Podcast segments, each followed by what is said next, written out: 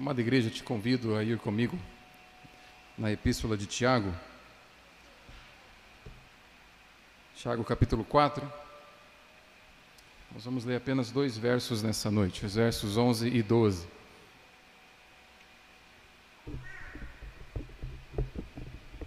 Tiago capítulo 4, versos 11 e 12.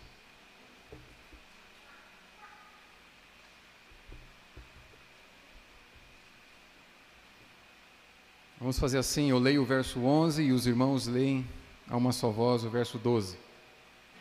Vamos lá? Estamos juntos? Tiago, capítulo 4, versos 11 e 12. Eu faço a leitura do verso 11. Diz assim a palavra do Senhor: Irmãos, não faleis mal uns dos outros. Aquele que fala mal do irmão ou julga a seu irmão, fala mal da lei e julga a lei. Ora, se julgas a lei, não és observador da lei, mas juiz.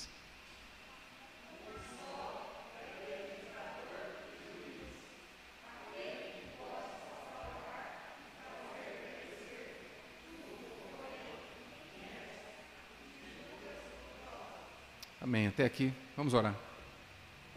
Amado e soberano Deus, é na total dependência do Teu Santo Espírito que mais uma vez abrimos as Sagradas Escrituras, desejosos, Senhor, de ouvirmos a Sua voz. Tu és aquele que assenta no mais alto e sublime trono, Tu és aquele que reina soberanamente sobre os homens. Teu, Tua é a autoridade nos céus e na terra. Senhor, e, e é por causa dessa autoridade que nós pregamos o Evangelho, pregamos a palavra do Senhor, fazemos, ó Deus, discípulos para o Senhor. E é por isso, Senhor, que nós vamos a Ti em oração nessa noite, pedindo a total condução do Teu Santo Espírito. Fale conosco. Toque no nosso coração, Senhor, molda a nossa vontade, segundo a vontade do Senhor, para a honra e glória do Senhor. Exaltamos o Senhor através de orações, de canções, e a minha oração agora é para que exaltemos o Senhor através da exposição da Tua palavra. Que a exposição te glorifique e que as nossas atenções voltadas para a Tua palavra também te glorifique. Oramos em nome de Jesus. Amém. Amém.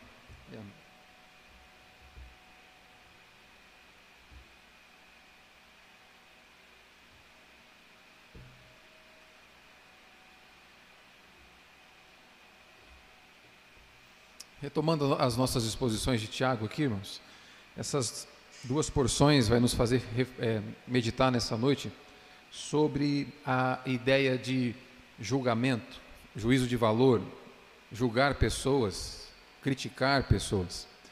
A Bíblia e a história nos mostram que os homens, eles não têm em si mesmo ou seja, a parte de Deus, os homens não têm qualquer condição de criar julgamentos que sejam perfeitos e justos.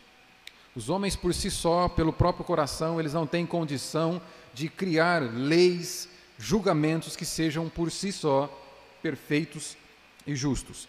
Toda lei perfeita, toda lei que ela é realmente justa, ela nasce, ela tem raiz no caráter de Deus. Ela tem raiz em Deus, porque só Deus é perfeito e justo juiz. E pelo fato dos homens terem sido criados à imagem e semelhança de Deus, os homens são capazes de criar leis justas. Eles são capazes porque é através dos homens, Deus usa os homens como corregente da criação, como homens, como pessoas, como seres criados por Deus que têm a responsabilidade de reger, de conduzir a história, conduzir a criação como corregentes do Senhor, porque Deus coloca no coração dos homens a sua lei santa e justa quando Deus o cria. Então, os homens são capazes de criar leis santas por causa de serem criados à imagem e semelhança de Deus. Ao passo que quando os homens ignoram Deus e começam a julgar, começam a criar leis e fazer julgamentos, o resultado não é outro a não ser injustiça leis injustas e imperfeitas. Quando o homem julga contrária à lei da consciência, que é a própria lei de Deus, cravada no seu coração, o resultado são leis injustas, julgamentos injustos e imperfeitos. Porque o coração dos homens sem Deus é incapaz de ser justo e perfeito. Apenas por isso. O julgamento do homem, por si só, é sempre contaminado pelo pecado. Se ignorarmos a lei de Deus, se ignorarmos o padrão de Deus, todo e qualquer julgamento é sempre contaminado pelo pecado. Na última exposição, eu ia dizer semana passada, né, mas semana passada não fui eu que preguei, a última exposição do capítulo 4 aqui de Tiago, nós fomos os versos de 1 a 10, e nós vimos que, assim como o coração dos homens é que é a fonte, a origem da falsa sabedoria, daquela sabedoria que nós chamamos de sabedoria terrena, é nesse mesmo coração dos homens que nós encontramos, ou que se origina, as guerras e contendas no meio do povo de Deus. Foi isso que nós vimos na exposição anterior. É do coração dos homens, é do coração dos cristãos, da velha natureza que ainda habita no cristão, as obras carnais que ainda habitam e são executadas pelos cristãos que habitam a, a, que, ori, que dão origem às contendas no nosso meio, às confusões no nosso meio. E essas obras carnais dos cristãos, nós vimos que elas são infrutíferas, elas não podem nos dar nada. O Tiago disse isso: vocês fazem, vocês tentam tantas coisas, mas vocês não têm nada. E não apenas nossas obras, infru, nossas obras carnais não podem resultar em nada, as nossas orações carnais também não resultam em nada. Tiago disse: vocês pedem e não recebem, porque pedem mal. A oração é carnal, por isso que ela não rejeita, ela não resulta em nada, nenhum favor de Deus. Tiago já nos mostrou ali que há um jeito certo de orar. E Tiago nos mostrou também, nessa porção anterior, dos versos de 1 a 10, que o comportamento daqueles leitores é um comportamento carnal. Os leitores de Tiago é um comportamento carnal, é o comportamento semelhante aos homens mundanos. Por isso que Tiago vai dizer para nós ali que a amizade do mundo é inimiga de Deus. O comportamento das pessoas que são leitores de Tiago naqueles dias é comportamento de pessoas mundanas. Eles eram mais amigos do mundo, mais parecidos com o mundo, do que amigos de Deus e parecidos com Cristo. Nós vimos que a amizade do mundo é inimiga de Deus. Na porção que nós vamos ver hoje, onde nós vamos refletir sobre a ideia de julgamento, de julgar pessoas, Tiago vai confrontar aqui os leitores. E ele vai confrontar com uma das características mais claras que revelam o nosso mundanismo. A característica da maledicência, do falar mal das outras pessoas. É isso que ele disse aqui.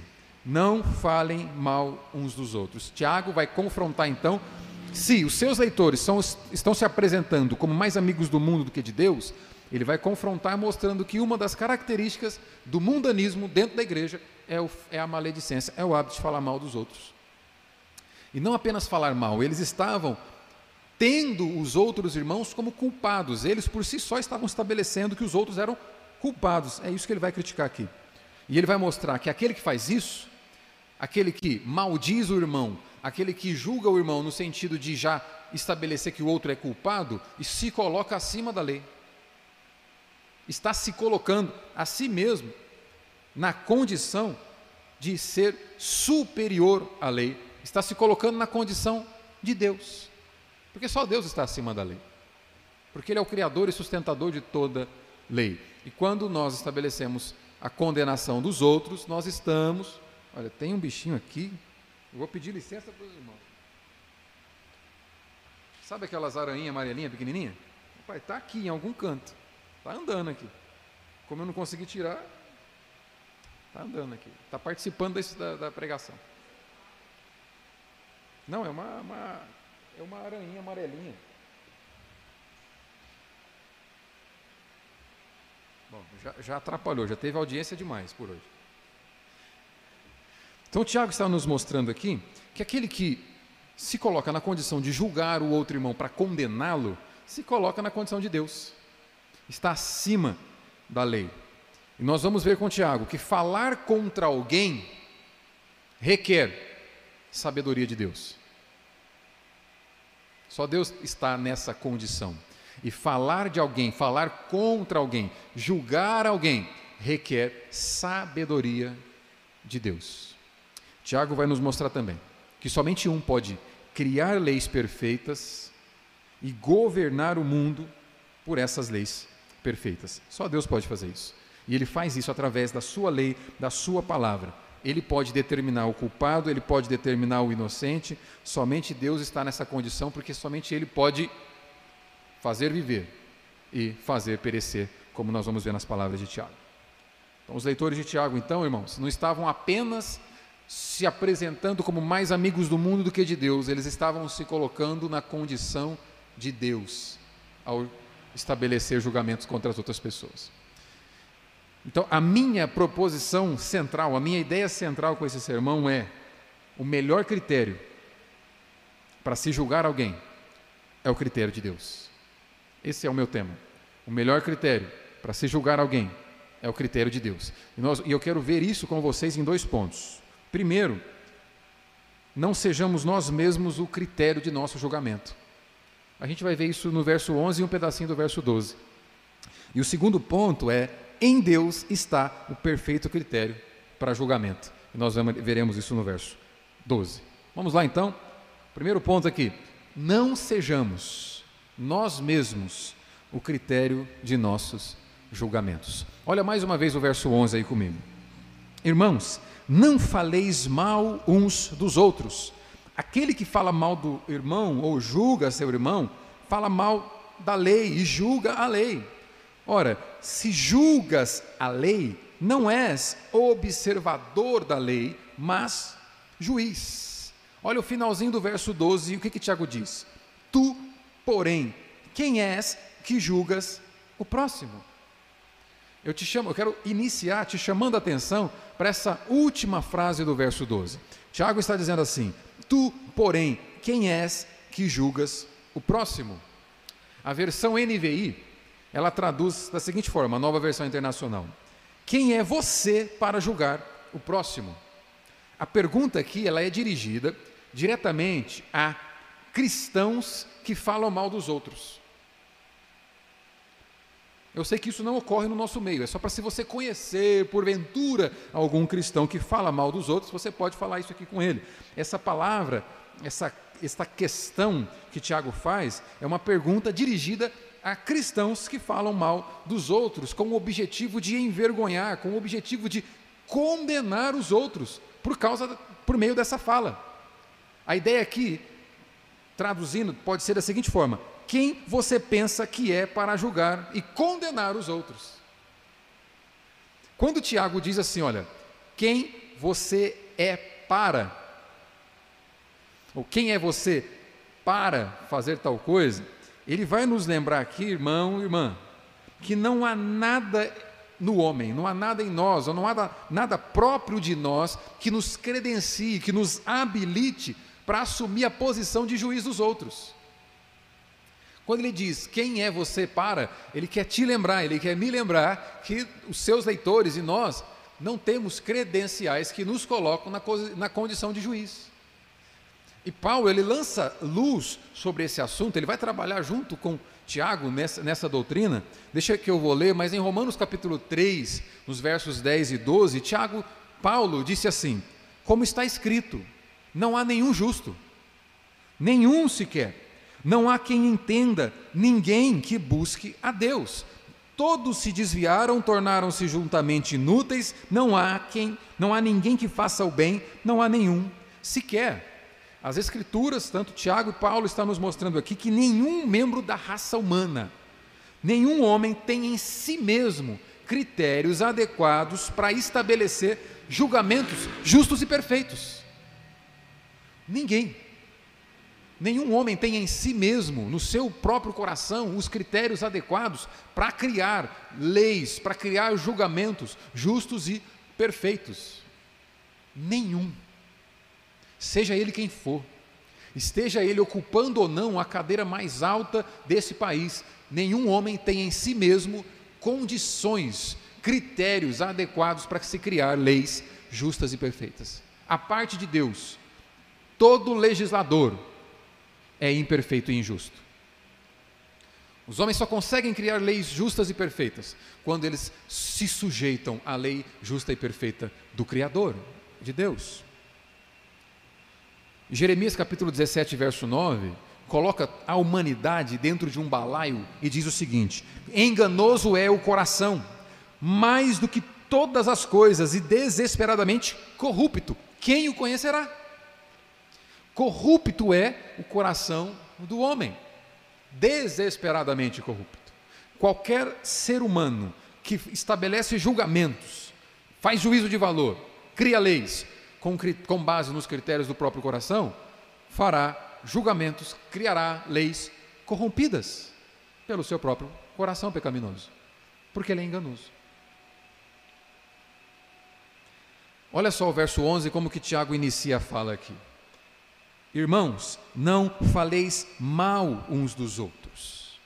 A palavra falar mal aqui, em grego, dá a ideia de falar contra alguém, dá a ideia de incriminar alguém. Não é apenas falar de alguém, mas é incriminar, é difamar alguém.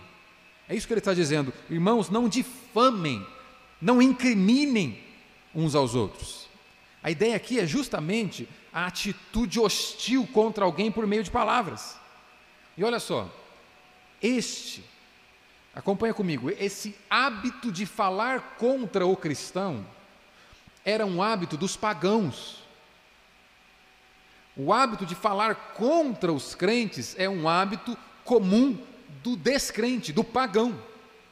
Lá em 1 Pedro, anota aí, 1 Pedro 2,12, o apóstolo diz assim: que os pagãos falam contra os cristãos e acusam os cristãos de praticarem o mal.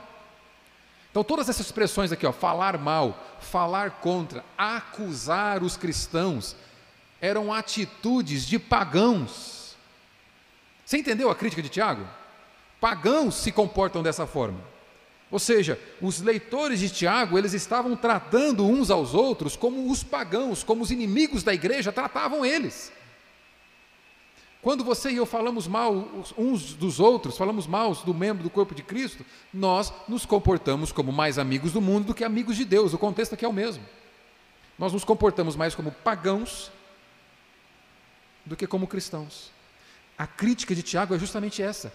Aqueles homens estavam tão próximos, tão amigos do mundo, que eles estavam se comportando como mundanos no meio do povo de Deus. É como se ele falasse para nós o seguinte: olha, um mundano, um, os inimigos dos cristãos, falar mal dos cristãos até vai, mas um cristão falar do outro. Essa é a acusação de Tiago. O reverendo Augusto Nicodemos, quando ele comenta isso, ele vai dizer o seguinte: tal é a triste realidade a qual o pecado reduziu a raça humana, Apesar de regenerados pelo Espírito, habitados e santificados pelo Espírito, os cristãos ainda guardam dentro de si os resquícios de Adão até a morte. E ele vai dizer: falar mal significa expressar hostilidade contra alguém no falar. Pode tomar a forma de calúnia, injúrias, insultos, ofensas, ultrajes, vilipêndios. É dizer coisas ruins contra a pessoa, é incriminar a pessoa.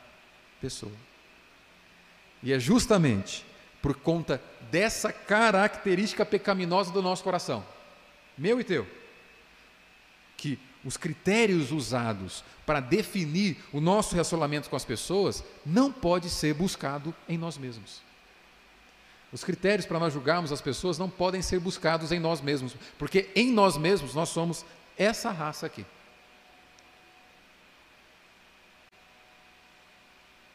Não temos nada muito de bom para fazer bons julgamentos. E Tiago, ele vai ainda mais fundo aqui nesse, nesse assunto. Ele vai dizer que aqueles leitores que falam mal dos irmãos, que falar mal envolve a lei de Deus. Olha só a seguinte frase de Tiago no verso 11: Aquele que fala mal do irmão ou julga o seu irmão, fala mal da lei e julga a lei. Falar ou falar mal ou julgar no sentido de condenar o irmão, é o mesmo que falar mal, que condenar a própria lei de Deus. É isso que Tiago está dizendo aqui. A ênfase nessa frase que nós lemos é a palavra irmão. Ele terminou a, a porção anterior, anterior criticando aquelas, aqueles leitores. Agora ele chama ele, eles de irmãos está enfatizando qual é a condição que eles têm no corpo de Cristo. São irmãos. Por isso a acusação de Tiago. Vocês são irmãos. Mas estão se comportando como inimigos. Ao falarem um contra o outro. E ele vai mostrar aqui que é falar contra a própria lei de Deus. Falar contra o irmão é falar contra o próprio própria lei de Deus, porque em Mateus 22, 39, Jesus nos ensinou como que resume um aspecto da lei. Ele vai dizer: amarás o teu próximo como a ti mesmo. Então, se nós deixamos de lado a lei, se nós ignoramos essa lei régia, esse mandamento que diz amar, né, ao invés de condenar, quando nós ignoramos essa lei, nós estamos colocando ela de lado e estamos assumindo a posição de fazedor de lei. É como se nós disséssemos, esse é o ponto de Tiago, é como se nós disséssemos aquilo que o Criador, o juiz e legislador do mundo estabeleceu como padrão, não serve. Nós julgamos pelo nosso próprio padrão. É isso que eles estão fazendo. Condenar irmãos, falar mal de irmãos, é colocar Deus de lado e assumir o papel de legislador do universo. É ser um fazedor de leis. A palavra julgar aqui, irmãos, não é apenas é, analisar para ter algum discernimento. A palavra julgar aqui, que Tiago está usando, dá a ideia de decidir sobre a dignidade de alguém é, é resolver a condição de alguém como inocente ou culpado. É esse julgar aqui. É condenar ou inocentar o outro. Por isso que pode ser traduzido por incriminar. Difamar é, é assumir, quando nós julgamos alguém, no sentido em que Tiago está dizendo aqui, é como se nós assumimos a condição de dizer se, se o outro tem ou não boa fama, com base nos nossos critérios e não no critério de Deus. Por isso que o primeiro ponto aqui é que nós não podemos ser o critério através do qual julgamos as pessoas. Por isso que no verso 11 ele diz: Ora, se julgas a lei, não és observador da lei, mas juiz. Vocês não têm em si mesmo a excelência requerida para um juiz do universo. Essa é uma tendência nossa. Foi assim a queda se colocar no lugar de Deus como conhecedor do bem e do mal. Não foi essa a tentação de Satanás? Deus sabe, no dia em que você tomar desse fruto e comer, você será como ele.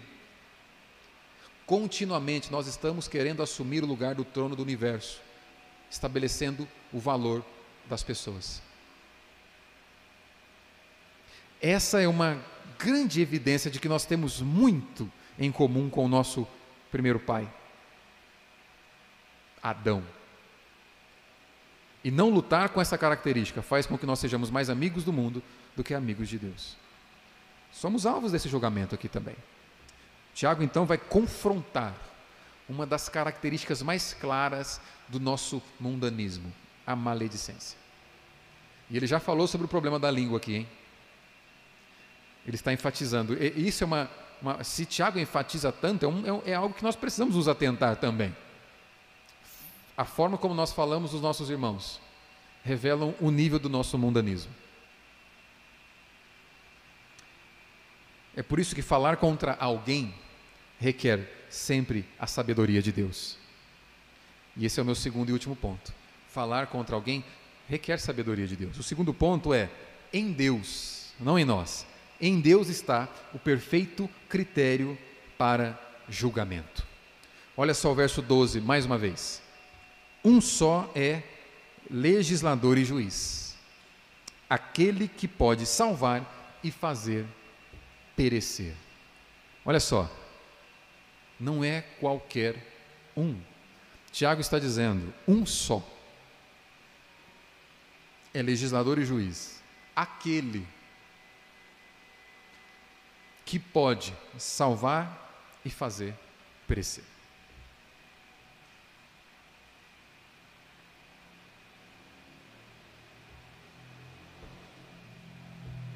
Chama a tua atenção para algo muito interessante aqui.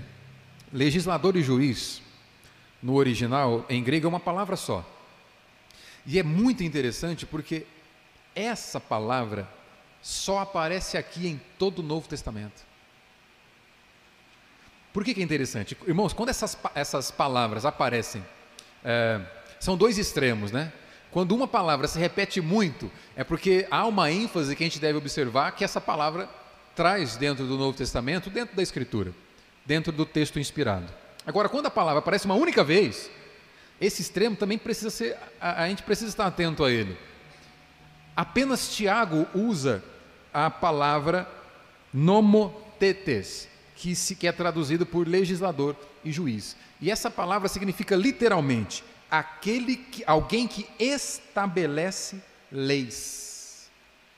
Tiago está dizendo que só existe um que tem em si dignidade, que tem em sua natureza competência, poder, autoridade para estabelecer leis justas e perfeitas. Só é um aquele que pode salvar. Você pode salvar alguém? Então, olha só: o dia que você e eu pudermos salvar e garantir a vida eterna de alguém, nós podemos assumir o lugar de julgador, de legislador. Como nós não temos competência para salvar ninguém, nós também não temos competência para condenar ninguém. É isso que Tiago nos alerta aqui. Alguém que estabelece leis como único legislador. Deus soberanamente. Ser soberano, ele está acima de qualquer outro. Estabelece as suas leis e julga os homens por meio delas. Deus é o único, verdadeiramente soberano. Ninguém mais é. Ninguém mais é. Irmãos, aqueles nossos primeiros irmãos ali, aqueles cristãos primitivos, morriam por causa dessa verdade. Eles levavam a sério a verdade de que só existe um soberano. Eles eram perseguidos e odiados porque levavam a sério a verdade de que só existe um soberano. Sabe por que, que nós não somos perseguidos e odiados pelo mundo? A igreja não leva a sério essa verdade. De que só existe um único soberano. Só existe um único Senhor, um único dono. Quando a igreja levar a sério a verdade de que só existe um dono, que é, só existe um soberano, que é apto para dar leis aos homens, aí sim, nós vamos começar a ser perseguidos. Aqueles eram perseguidos. Deixa que eu leio. Em Atos capítulo 4, verso 12, o apóstolo Pedro pregando, testemunhando o nome de Cristo, ele vai dizer o seguinte: E não há, você conhece esse texto, né? Olha só, Atos 4:12. Você já ouviu isso aqui? Você como um bom leitor da Bíblia já passou por aqui várias vezes. Pedro diz assim: "E não há salvação em nenhum outro, porque abaixo do céu não existe nenhum outro nome dado entre os homens pelo qual importa que sejamos salvos." Sabe quem disse isso pela primeira vez? Não há nenhum nome debaixo do céu que pode salvar vocês. Quem foi que disse isso pela primeira vez, no contexto da igreja primitiva? Não foi retórica, não, é para ver se você pode me ajudar. Quem foi o primeiro que disse isso? No contexto da igreja primitiva, no contexto social em que a igreja estava inserida. Quem foi que disse a seguinte frase? Não há nenhum nome debaixo do céu que pode salvar você. Não há nenhum outro nome debaixo do céu que pode salvar você, exceto. Desiste? Pedro, na verdade, não foi o primeiro que disse isso.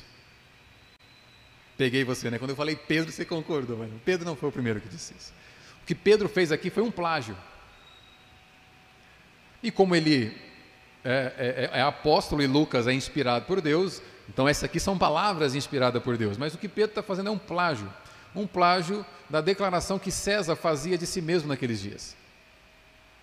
Quando César, o imperador, tomou o poder e se tornou tirano do Império Romano, ele deu ordem para que mensageiros fossem nos quatro cantos do Império Romano, em todas as extremidades do Império Romano, com essa mensagem: Não existe nenhum nome debaixo do céu que pode salvar vocês, exceto César. Pois é, os imperadores se viam como deuses, eram tratados como deuses, como aqueles que poderiam salvar todos os que estavam debaixo do seu império. O que Pedro faz aqui é assinar testado de óbito.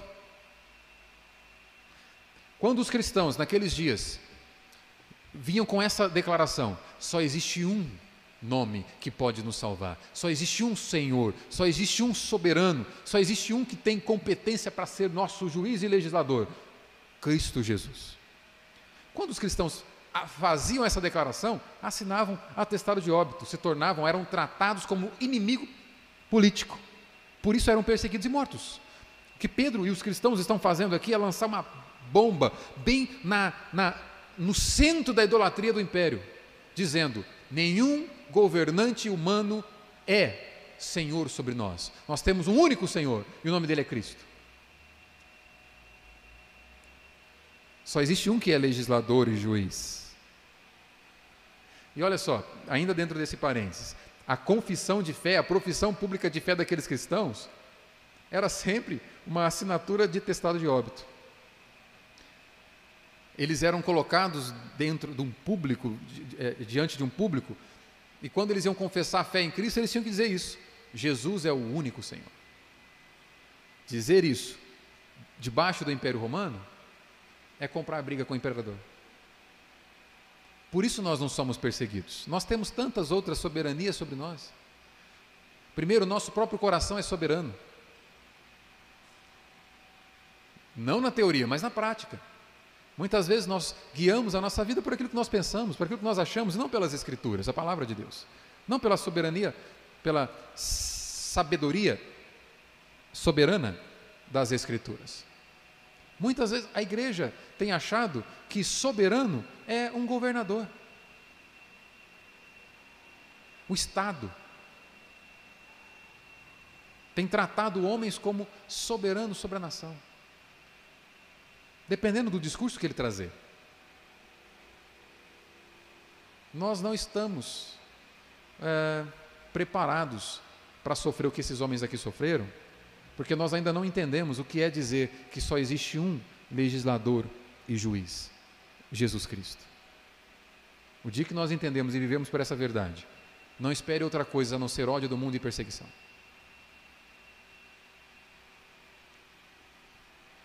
Em Deus está o perfeito critério para qualquer julgamento, para qualquer juízo de valor. Qualquer um. Um pastor presbiteriano chamado Francis Schaeffer, considerado uma das maiores mentes do século XX, ele usava uma ilustração para falar sobre os nossos julgamentos, uma ilustração muito interessante. Ele dizia o seguinte: como é que Deus vê os nossos julgamentos? Imagine que você tenha um gravador no pescoço. E toda vez que você faz um julgamento, toda vez que você emite um juízo de valor, Deus aperta, aperta o REC e grava. Por exemplo, é, aquele lá é um mentiroso, Deus grava. Aquele lá é um hipócrita, um falso, gravou. Aquele lá é um tratante, gravou. Olha, aquele lá, ele é, é um idólatra. Tem tantas coisas no lugar de Deus, no coração dele, gravou. E todos os nossos juízes de valor, Schaefer vai dizer, Deus gravou, e no dia do juízo, Deus vai colocar para tocar e ouvirmos. E Deus vai perguntar: e aí? Como você viveu à luz daquilo que passou a vida inteira cobrando dos outros? Como vivemos. Isso, isso, isso significa, irmão, irmã, que em última análise, em última instância, Deus é único legislador e juiz. O que Deus faz é delegar poderes para que os homens sejam seus corregentes. Quando nós criamos leis, quando nós estabelecemos julgamentos, nós não podemos aceitar que o nosso coração ou que qualquer outra coisa seja soberano na definição dessas leis, desses julgamentos, porque só existe um. O que Deus faz então é reger a humanidade com seus corregentes, que são os homens criados por Ele para isso, através da sua santa lei, na sua santa palavra. Quando os homens rejeitam as Escrituras, são legisladores injustos, imperfeitos, demoníacos. Estão em oposição frontal contra Deus. Só Deus tem, como Tiago disse aqui, a autoridade de salvar e destruir. Ou seja, Deus faz a lei, coloca a lei em prática e ele faz com que ela seja cumprida por meio de sentença. Deus faz isso. É Deus quem dá o veredito de inocente e o veredito de culpado. É Deus quem faz isso. Deus é capaz de salvar e de destruir. Jesus instruiu no, a, os seus discípulos em Mateus 10, 28, quando ele diz assim: Temei antes aquele que pode fazer perecer no inferno tanto a alma como o corpo. Não tenham medo daquele que pode matar o corpo. Temam aquele que pode fazer perecer tanto a alma quanto o corpo.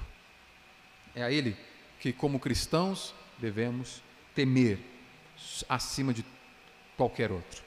Por isso, Deus, depois de, é, Tiago, perdão, depois de apresentar essa autoridade suprema de Deus, ele vai dizer no verso 12: quem você pensa que é? É como se ele dissesse para nós: o dia em que você puder garantir a salvação eterna de alguém, você pode assumir o lugar de legislador como você é incapaz de salvar a si mesmo, você não tem competência para julgar e condenar ninguém. Nós não temos. João Calvino, comentando isso, ele diz assim: Tiago se refere aqui ao governo espiritual da alma, no qual somente a palavra de Deus deve manter o domínio. Há, pois, um só Deus que tem as consciências sujeitadas por direito às suas próprias leis, como o único que tem em sua própria mão o poder de salvar e destruir. É uma obediência degenerada render-nos ao diabo quando admitimos que alguém além de Deus seja um legislador com o fim de dominar nossas almas. João Calvino diz que é uma sujeição ao próprio diabo quando você confia as suas almas a leis que não são de Deus. Somente um pode criar leis perfeitas e governar o mundo por essas leis. Somente Deus, por sua lei, por sua palavra, pode determinar culpados e inocentes. Somente Deus pode estar na condição de supremo juiz de toda a terra. E eu concluo com vocês, para nós irmos para algumas implicações aqui. A conclusão, então, meu irmão e minha irmã: o melhor critério de julgamento é o critério de Deus. Primeiro, nós não somos ou nós não podemos buscar em nós os critérios para julgamento. E segundo, só em Deus encontraremos critério para julgamento. O que, que implica isso? O que, que implica isso? Será que nós devemos, então, fechar os olhos quando nós vemos um irmão pecando? Será que é isso que Tiago está dizendo? Porque dentro, é, é, é muito comum no meio dos crentes essa fala, né? A Bíblia diz: não julgueis. Quem é você para julgar? Então você pode ver heresia sendo pregada, você pode ver é, pecados sendo cometidos e não pode falar nada, por quê? Não julgueis. Não é disso que Tiago está tratando aqui.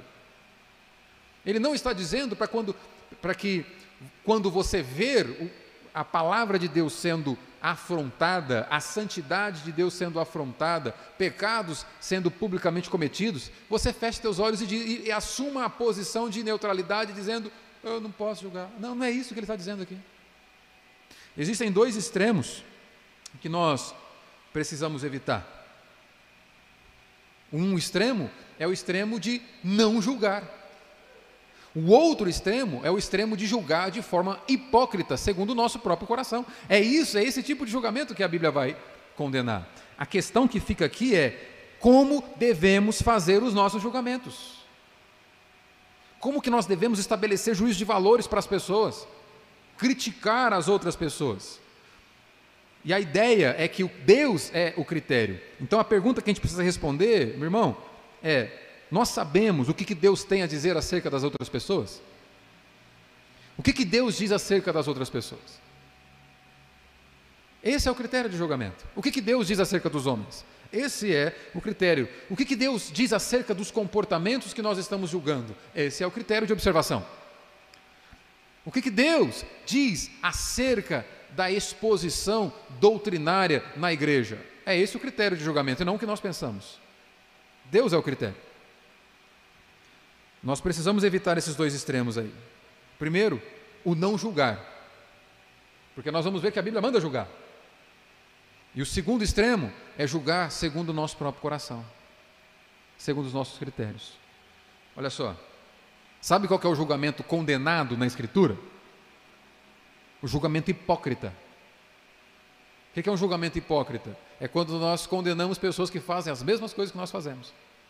Jesus nos lembra disso. Em Mateus 7, 1 até 5, ele diz assim: Não julgueis. Aí tem muitos que param por aqui. Está vendo? Jesus está dizendo: Não julgueis para que não sejais julgados. E aí no verso 5 ele diz: Hipócrita. Ele, ele vai falar de hipócritas julgando. E o que, que significa isso?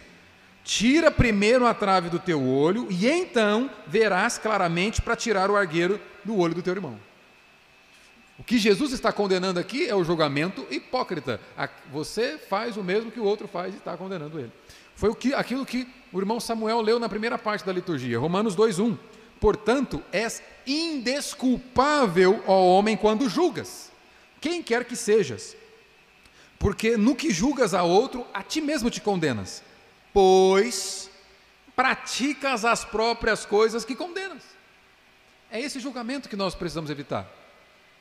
Condenar pessoas que fazem exatamente aquilo que nós fazemos. Esse é o, condena, o, o julgamento condenado. A Bíblia não ensina que nós devemos evitar todo e qualquer tipo de julgamento. Pelo contrário, 1 João 4,1, por exemplo, diz assim: Amados, não deis créditos a qualquer espírito. Antes, provai os espíritos se procedem de Deus, porque muitos falsos profetas têm saído pelo mundo afora. Olha só, como é que eu vou saber se um homem está pregando aquilo que é sã doutrina ou não se eu não fizer julgamento? Eu tenho que fazer julgamento. É uma ordem para que eu julgue, para saber se vem de Deus. Mas eu não vou julgar segundo os meus critérios, vou julgar segundo a sã doutrina. Mas como que você faz para julgar segundo a sã doutrina? O que, que você deve conhecer primeiro? A sã doutrina, a Sagrada Escritura.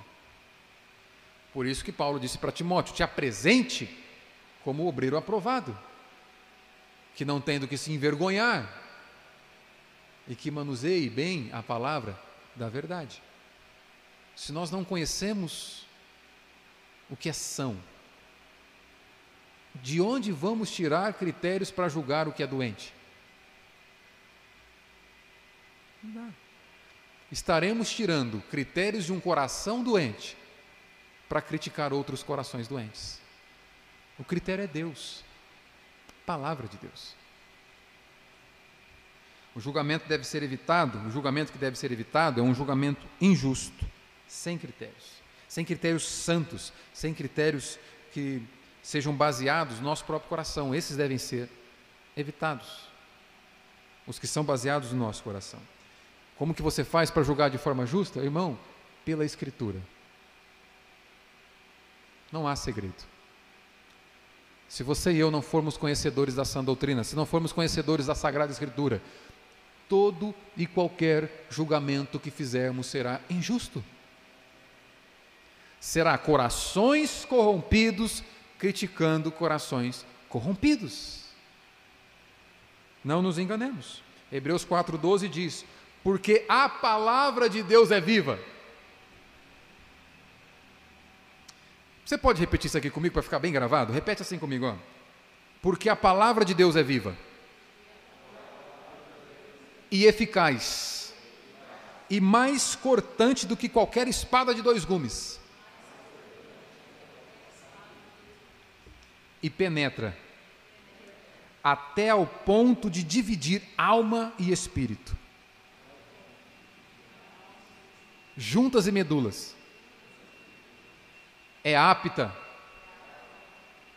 é apta para discernir os pensamentos e os propósitos do coração. Nós não temos em nós sabedoria suficiente para discernir ou para estabelecer a dignidade dos outros como nós.